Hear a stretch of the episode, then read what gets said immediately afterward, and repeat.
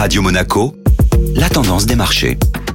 Radio Monaco, la tendance des marchés avec Société Générale Private Banking. Bonjour Delphine Michalet. Bonjour Benjamin. Comment peut-on définir l'inflation? Dans une économie de marché, les prix sont libres et varient. Ils peuvent augmenter ou au contraire baisser. L'inflation se caractérise par la hausse généralisée des prix sur l'ensemble des produits. En d'autres termes, lorsque l'inflation augmente, le pouvoir d'achat de chaque euro que l'on possède diminue d'autant. Pour cela, on dit que l'inflation fait perdre du pouvoir d'achat aux consommateurs. Et alors Delphine, comment est-ce qu'on calcule l'inflation? L'inflation est mesurée par l'indice des prix à la consommation. Cet indice mesure le prix moyen d'un panier de biens et services consommés par les ménages. Si le coût moyen de ce panier augmente, c'est qu'il y a de l'inflation. Inversement, si ce coût baisse, on parle de déflation. L'une des principales missions de la BCE, la Banque Centrale Européenne, est de maintenir en zone euro un taux moyen d'inflation de 2% maximum. Ce niveau permet à la BCE d'avoir une marge de sécurité contre la déflation, tout en assurant une certaine stabilité des prix. Delphine Michalet, merci. Société Générale Private Banking Monaco vous a présenté la tendance des marchés.